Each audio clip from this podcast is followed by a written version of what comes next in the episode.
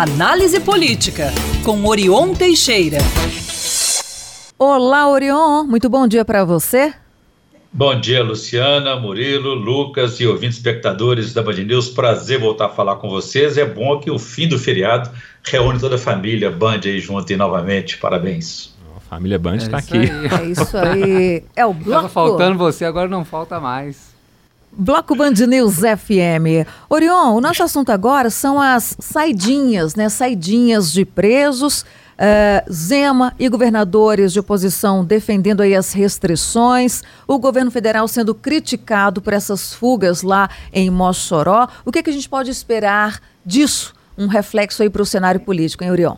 Luciano, uma primeira medida mais política né, é que o consórcio de integração dos estados do Sul e Sudeste, chamado COSUD, né, é formado por governadores de direita e centro-direita do qual também participa aí o governador Romeu Zema, e vem se consolidando como um polo político aí de oposição ao governo Lula. Então o tema segurança já foi debatido no encontro realizado em São Paulo, mas agora deve ganhar mais força quando se tornou neste mês uma das principais fontes aí de desgastes para a gestão federal após a fuga de dois detentos de penitenciária federal é, de segurança máxima lá em Mossoró, é, no Rio Grande do Norte. O endurecimento da legislação penal defendido por eles é um ponto que se encontra, que encontra resistências aí ah, no governo Lula.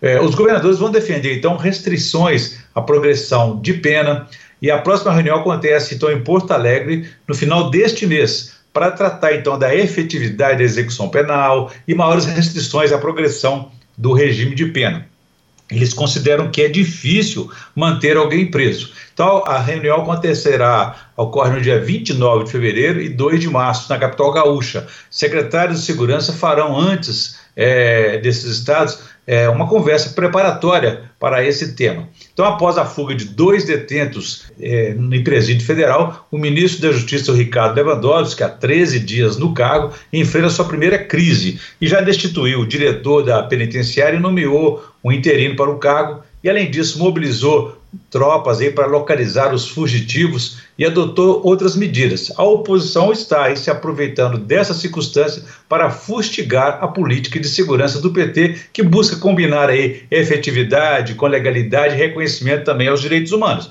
O tema é polêmico. O governo de Minas, por exemplo, se excedeu durante o carnaval ao suspender a saída temporária dos presos durante a folia. A decisão foi tomada pela Secretaria de Estado da Justiça e Segurança Pública na Grande BH.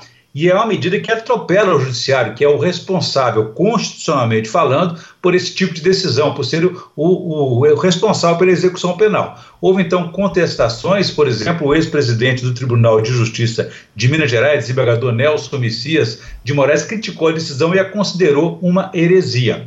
A medida ocorre, então, é, ocorreu um dia depois que a Comissão de Segurança Pública do Senado Federal aprovou, por unanimidade, o projeto de lei que prevê o fim da saidinha de detentos em regime semiaberto naquelas datas festivas, comemorativas. Né? Então, em nota, a Secretaria da Segurança Pública do Estado diz que o cancelamento das saídas temporárias durante o carnaval adia as saídas solicitadas ou previstas para outra época do ano a ser definida pela administração é, do sistema prisional. O tema é de interesse, como disse, de parlamentares da direita que pressionam por mudanças na lei desde a morte do policial militar aqui em Minas Gerais, é, e o soldado foi baleado por um suspeito que estava em saída temporária.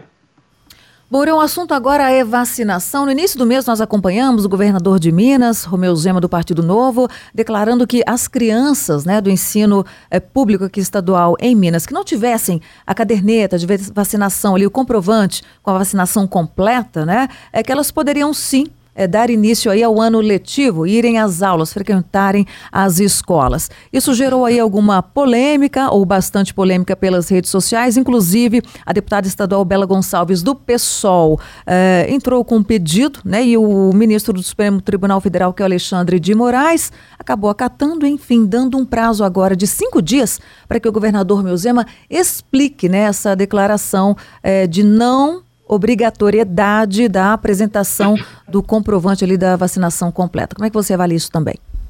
Pois é, Luciana, as declarações então do governador Romeu Zema foram gravadas em um vídeo sobre essa não obrigatoriedade da vacinação para matricular estudantes na rede pública de ensino de Minas Gerais. E terá agora que dar explicações ao Supremo Tribunal Federal. Então, a notificação foi feita pelo ministro Alexandre Moraes é, desde esta quinta-feira e deu prazo de cinco dias. Nesse vídeo divulgado em redes sociais, junto do deputado federal Nicolas Ferreira, do senador Cleitinho, eh, Zema afirmou que não exigiria cartão de vacina para os estudantes. Alexandre Moraes pede então esclarecimentos para saber se a legislação, se as recomendações do Ministério da Saúde, seguindo aí o que determina a, a, a Constituição e o Estatuto da Criança e do Adolescente, o ECA, foram violados ou não. A decisão de Moraes, então, atende ao pedido da deputada federal também, Célia Chacriabá, da deputada estadual Bela, Bela Gonçalves, das vereadoras é, Isa Lourenço e Cida Falabella, além da deputada Beatriz Cerqueira. Após a divulgação das imagens, uma série de críticas, como você disse aí,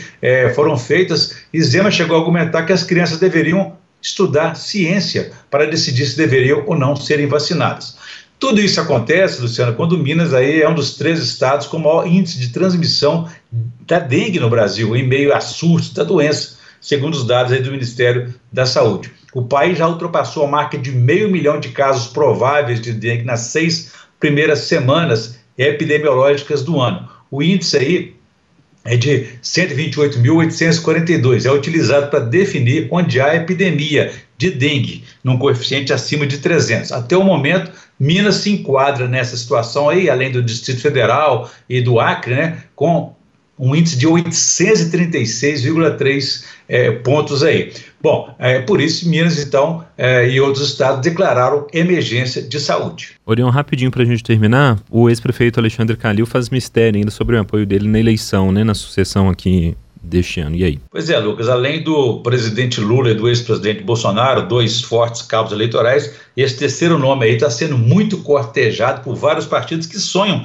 ter o, o apoio do ex-prefeito de Belo Horizonte, Alexandre Calil, do PSD. O caminho natural dele é, deveria ser, provavelmente, o apoio ao atual prefeito, Fábio Noman, que foi vice dele e também é do mesmo partido. Mas essa indefinição de Calil, que foi até adiada agora para semana que vem, é, está aí deixando ele numa situação de uma espécie de noiva da Associação Municipal com a qual todos aí querem se casar. Vamos aguardar para ver a sua definição logo, logo. É isso aí. Orion, então bom fim de semana para você, até segunda. Até um abraço a todos, façamos um bom dia aí. E quem quiser saber mais pode consultar meu blog www.blogdorion.com.br. Um abraço, façamos um bom dia. Valeu, Orion.